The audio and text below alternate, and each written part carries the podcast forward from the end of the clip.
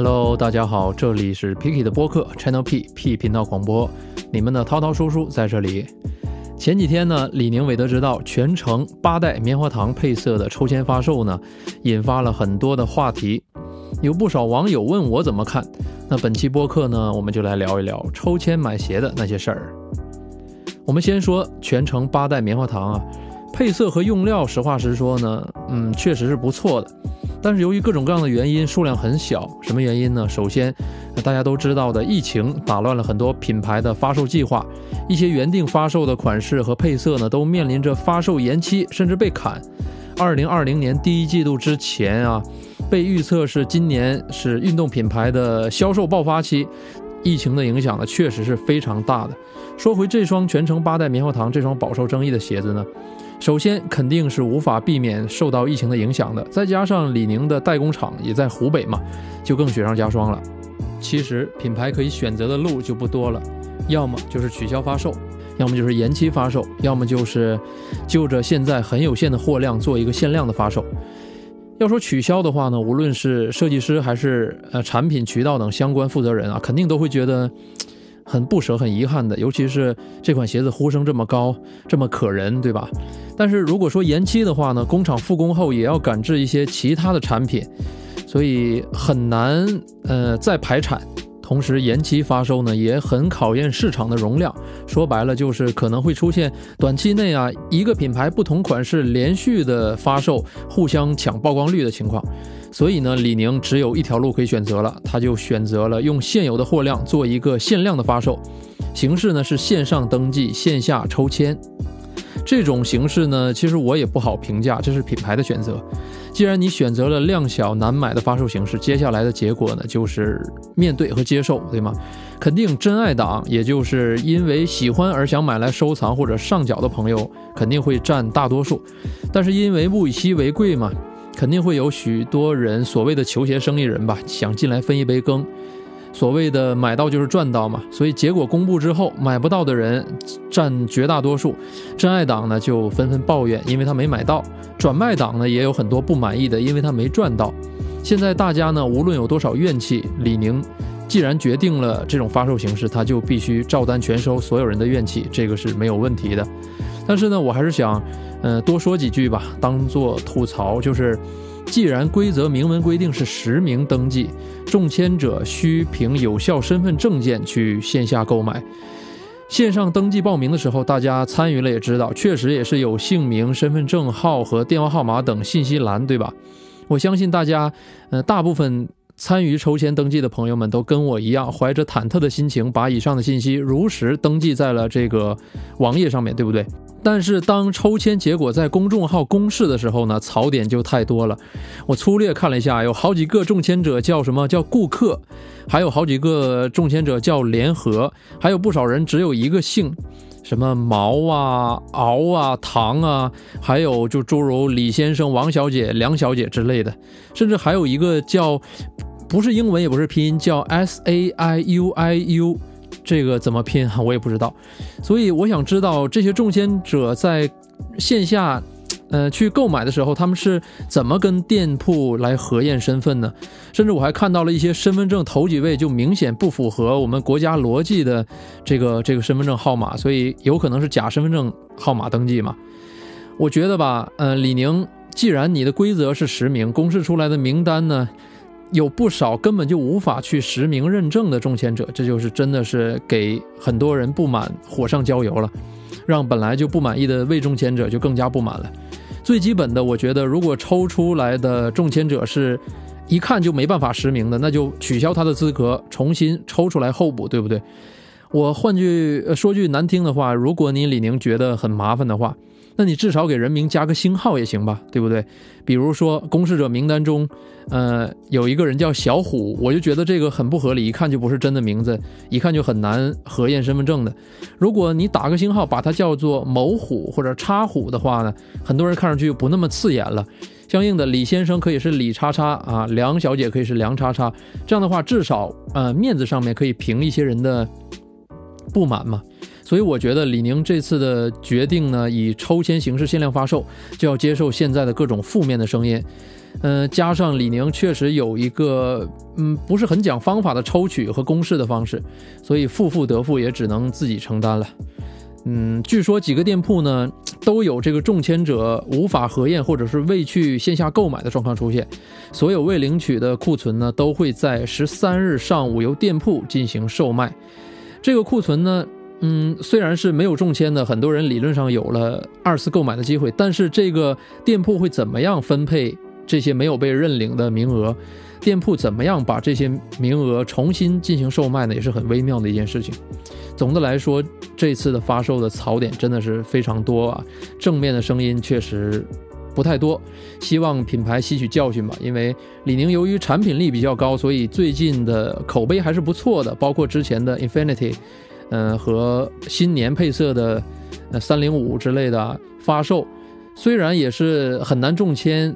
呃，加价幅度比较高，但是很多人还是接受的，说明大家接受这个产品，你也接受你的规则。但是现在好像又有点回到曾经悟道 Ace 那个时候啊，比较微妙的一个抽签发售的规则那个时候去了。希望李宁呢，嗯，还有很多品牌引以为戒，总结一下之后，在限量鞋的时候讲求一些方式和方法。不过呢，话说回来啊，一双全程而已嘛，棉花糖配色虽然。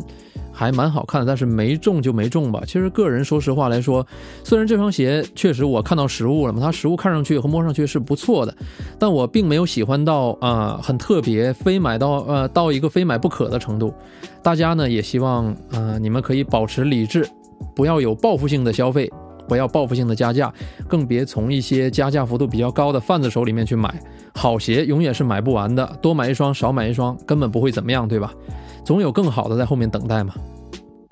咱们再说到抽签限量发售啊，这是一个很特殊的呃名词。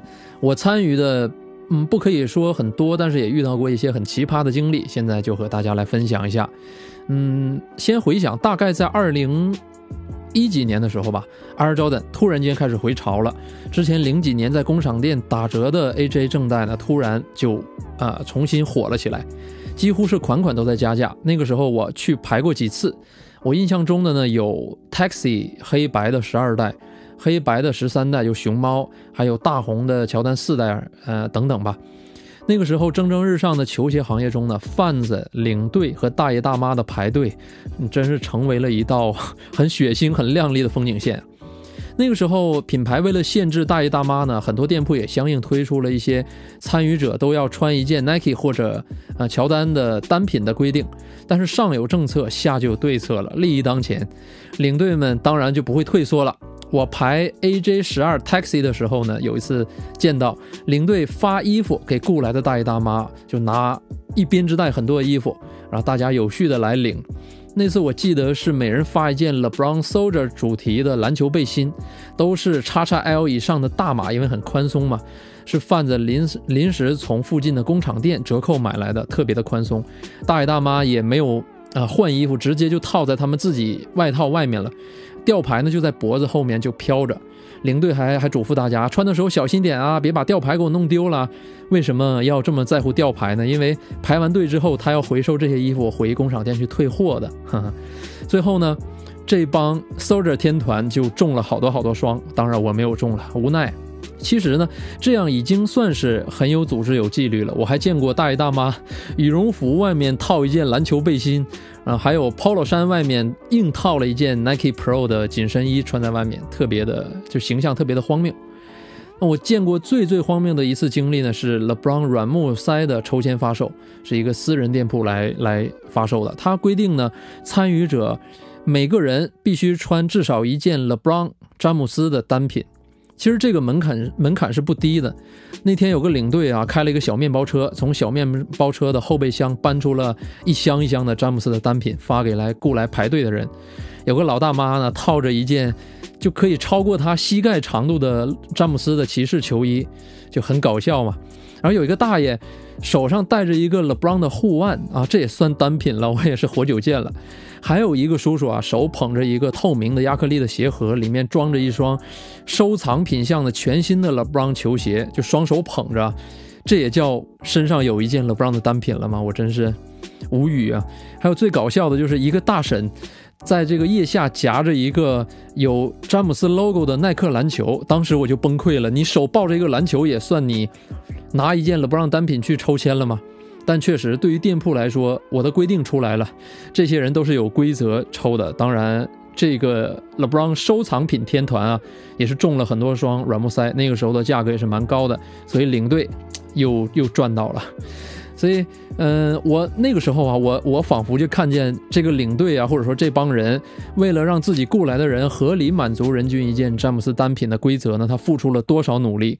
他，我能想象到他开着面包车东拼西凑啊，去朋友家去借啊，去拿呀，去找到一些 LeBron 的单品，护腕呢，篮球都充分利用起来了。那你说这么用心的领队和贩子，他中签多赚钱多，你说人家是不是也是，嗯，努力努力的结果呢？再后来呢，越来越多店铺就直接规定了，你来抽 Air Jordan 就必须穿 Air Jordan 正代，这也是一个门槛嘛。因为 Air Jordan 还蛮贵的，你理论上只有真爱党才会穿着去抽。但是有些贩子呢，干脆大批量的购买了一些莆田的假货，一双可能就一两百块钱，特别假、一眼假那种啊。每次抽签的时候都拉到这边，现场发给这个雇来的人穿上。店铺呢也没有义务和能力去逐双验真伪，对吗？所以是 Air Jordan 正代就行了。他们又符合规则了。那段时间，很多球鞋转售者啊，我们俗称的贩子，都赚到了真金白银。但我觉得，因为不管怎么样，他们确实付出了比常人多无数倍的心血、金钱和时间，所以也没什么好说的啊。但是确实也有一些，呃，大家看了并不那么爽的行为啊。那说到呃付出时间成本呢，我印象很深的是我排 Air Jordan 四代大红的那一次，店铺的规定是早上九点半开始售卖，先到先得，一共四十双鞋。我是去的时候呢是大概九点十分左右，我是路过的，然后我进去呃问了一下，知道我是第三十七个，四十个人我排第三十七啊，然后我大概又问了一下，前三十五个人啊都是前一天晚上九点之前就到了的。你说疯狂不疯狂？最早的一位是前一天中午十二点就来了，那时候我就惊了，那时候我还没有经历过夜排什么之类的，我我想为一双鞋子你要待一宿吗？而且前一天晚上我们这边是下了雨的，很冷。啊，难怪我进进店之前，我想到啊，难怪我进店之前看到了店门口有这个小板凳啊、奶茶的啊杯子，还有雨伞之类的东西。这些人我觉得也太拼了吧！然后开售之后呢，我亲眼见到一个前二十名左右的一个人拿到鞋子啊，交了钱拿到鞋子，回来的路上转售给一个大姐。那个大姐是来晚了，她正在懊恼啊。说，哎呀，我该怎么跟我儿子交代呀？我我儿子叫我早点来，我我来晚了，我没排上啊。然后那个中签者路过大姐身边就说，哎，大姐，你要四四吗？我我我是四四的，我出。大姐说，哎，我家孩子正好四四啊，你你多少钱出啊？那个人说，呃，一千四吧。啊，大姐直接就就掏钱了，现金点钱，然后双方就交易了。粉色的毛爷爷十四张。那个时候我就想问，那个那个人说。朋友，你一晚上避雨，一晚上不睡，你就赚了一百五吗？呃，当时啊，排第三十七名的我呢，只轮到一双四六的，不是我的码，所以我就没买。我就走出店门口这个这个途中啊，我看着店里面的人啊，欢天喜地，有的在试，有的在卖，有的还在交钱，我就不禁陷入了思考：大家到底在干什么呢？就你们一晚一晚的不睡，坐在下雨的屋檐下面，然后这一天晚上你们很冷。然后风吹着雨，多少都会吹到你们身上，因为屋檐很短嘛。你们手里握着一个快没有热乎气的奶茶的半杯奶茶，就为了赚这一百块、两百块、一百五十块吗？年轻人的时间就这么不值钱吗？从那以后的好多年呢，我都没有参与这个鞋子抽签了。我真的觉得太浪费时间了。这次对我的冲击啊，对我的思考引发的还是蛮大蛮深的。我觉得如果特别喜欢，我甚至可以咬牙加价去买。因为之前我是不接受加价买鞋，但这次之后我没有去参与抽签，我也可以接受加价买鞋了。我认为这也很公平啊。我没有办法付出太多的大把的时间，那我就支付一些我付得起的钱就好了。嗯，之后呢，在我自己做活动的时候，我也见过如此肯付出时间的。那应该是二零一八年的夏天八月份，在我策划的活动上呢。我有发售过 Air Jordan One 阴阳和黑红脚趾这两款。要知道那个时候啊，这两款鞋子都已经加价一千多、两千多了。周六早上十点钟开始发签抽抽签售卖的规则，有的人周四下午就来了，站在这个商场员工入口的地方，他们准备着呃周六一早上开业第一时间就进来排队领签嘛。最开始来的是两个人，他们两个轮班站了两天一夜啊啊两一天两夜。两天啊，而且那个阵子，呃，时逢我在我我所在的城市呢，是几十年来最高温的那几天，可能在下午的时候有这个体感温度四十五度左右的这个温度，他们就站在停车场入口，两个人轮班站了两天。发售鞋子那几天呢，我心都悬着的，因为怕有人闹事啊，怕出什么意外的嘛。商场的保安也对我说说，哎，你们这儿哪是发售鞋子，你们这就是发钱呢。对我的这个心灵的震撼，对我幼小的心灵这个震撼还是蛮深的。在之后呢，夜排由于利润大了嘛，一八一九年的时候利润特别大，所以夜排也越来越不新鲜了。前阵子应该是去年吧，在 Easy 三五零还有过周排的情况。顾名思义啊，排一周。我认识的一个小朋友，在在店铺门口排了六天六夜。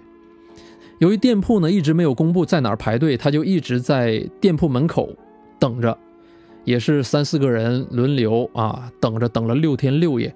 但是后来发售的前一天晚上呢，店铺的公众号，呃，突然公布了一个发售地点是在店铺的另一边门，所以这个小朋友他们这一行人就全军覆没了，因为被人抢先了嘛。所以我觉得太不值了。我还跟他说过这个问题，但他觉得自己很努力。啊，没有得到应有的回报，他觉得很不公平。但我觉得，呃，这种，哎，不知道该怎么说啊。其实抽签呢有很多很多的门道，线下抽签发售的话呢，用人数来增加中签几率是最基本的一种方式啊。我们这边叫做码人，就是哪哪发售鞋了，我们去码人，去码人。你想想啊，如果一双鞋子啊，一款鞋子有五十双。他店铺限发两百个签的话，理论上你雇两百个人，在第一时间杀到，把这两百个签都拿到手，这个叫包签啊。那这双这五十双鞋子不都归你了吗？对不对？然后一个人大概给五十块钱左右，嗯，两百个签是一万块，均摊到五十双鞋里面就是一双两百块。所以也就是为什么我们听很多呃囤货的人说，一双原价一千二百五的 AJ，说我的成本是一千五，就是这么个意思。因为他马人的钱，在在均摊到里面，但你不可能有这么理想的环境存在嘛，对吗？因为如果你把签全都包了，别人怎么办？嗯，只要有两三个贩子都这么想的话，都要马人的话，那就有矛盾产生了。嗯，我们都带两百个人，都想包签，啊，我们都是前后脚来的，怎么分呢？对吗？所以，在一个行业里，低头不见抬头见的一些贩子们、一些庄家们呢，他们可能会讲究一些，他们会觉得多一个冤家多一堵墙嘛。所以呢，干脆这样吧，两百个签，我们两个人呃平分，你单数我双数，一三五七九是我的人，二四六八十是你的人，咱俩一人分一百个签，理论上一人还可以嗯抽到二十五双嘛。如果有多有少，这就是纯运气了。同时呢，咱们两个达成临时同盟，还可以共同监监督，不让第三伙、第四伙人或者单枪匹马的一些来抽签的人拥有机会。但是呢，也有一些混不吝的，两百个签我就最先来的，我就带两百个人，你们谁也别想跟我多讲。那这样的话就会有矛盾存在了。无论是相对和谐的一些人呢，还是呃想自己独揽的这种这种贩子呢？它都会有不同的声音，都会有矛盾，所以这么多年来，我们时不时就在网上看到哪哪店铺啊，因为抽签打起来的情况，有贩子打散户的，有贩子打贩子的，有散户打贩子的，看上去多半都是好气又好笑哈。有人说呢。太不值了，为了一两双鞋。但是你可要知道，这背后不是一两双鞋的问题，球鞋发售背后的利益本身是很大的，不光光是一双鞋而已。而且他们可能除了这个鞋和钱以外，在乎的是一块地盘啊，一种地位和一个名声。所以哈，理解不了，理解不了。但是呢，确实也有一些轻于鸿毛的怒火。我听说过有有有朋友们呢，因为优衣库的 COS 款 T 恤打起来，甚至打到警察局去的。你想一件 T 恤九十九块，那次打架呢，网上还有视频，真是让人哭笑不得。就是一个人抱着一堆 T 恤追打另外一个抱着一堆 T 恤的人，一边打一边就在掉 T 恤，然后另外有一个人跟着跟着这两个人屁股后面在捡地上掉的 T 恤，也捡了一大把。我第一次觉得“螳螂捕蝉，黄雀在后”这个成语是蛮有喜感的。但其实吧，利益面前呢，那很多人都摘不干净的，说不清的。你说贩子贩子怎么怎么样啊？庄家散户、球鞋生意人，呃，怎么怎么样？倒卖党怎么怎么样？但是你有没有想过，如果不是店铺和经销商挂钩的话，他们可能也不会那么明目张胆吧，对吧？嗯，你有没有参与过一些抽签，发现同一个店铺好像每次发售的鞋子中签的总有几个熟悉的面孔？难道真的是他们运气爆棚，每次都中吗？甚至有的时候啊，你仔细观察的话，每次抽签的前几个被抽出来的幸运儿呢，好像来来回回都是那么几个人，这是为什么呢？嗯，如果一次两次的幸运叫幸运的话，每次都幸运的话，可能就不是一个概率的问题了。哼，我就不多说什么了啊。一个行业之所以被称之为行业，每一个环节都是有门道的，我也没办法多说了。说完了线下呢，再说一说线上的抽签。线上抽签其实还蛮好管理的，对于参与者来说，参与的成本也没有那么的高。理论上就是什么，获取资讯，然后定闹钟，然后拼手速，然后就等运气了。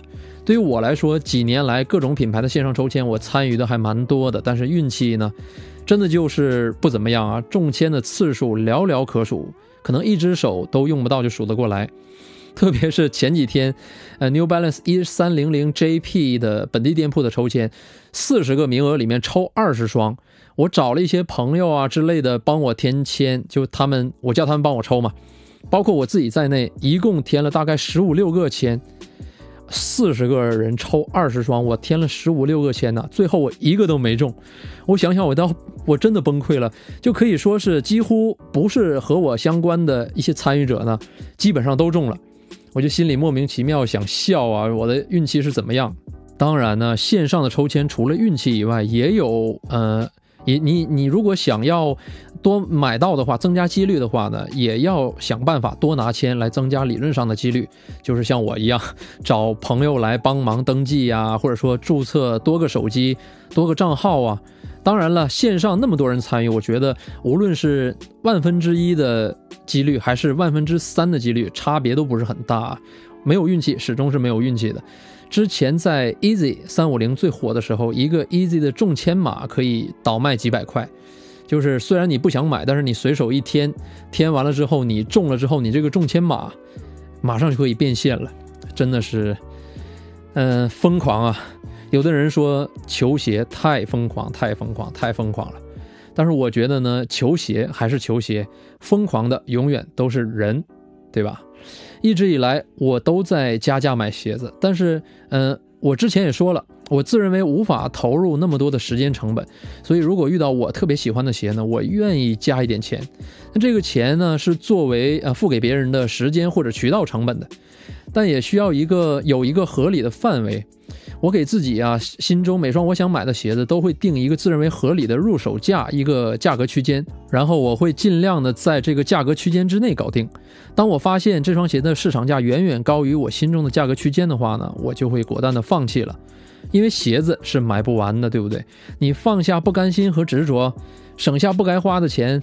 啊，省下不该花的额外的金钱，平和一下心态，你会发现未来还有很多好看的鞋子，更好的鞋子在等着你。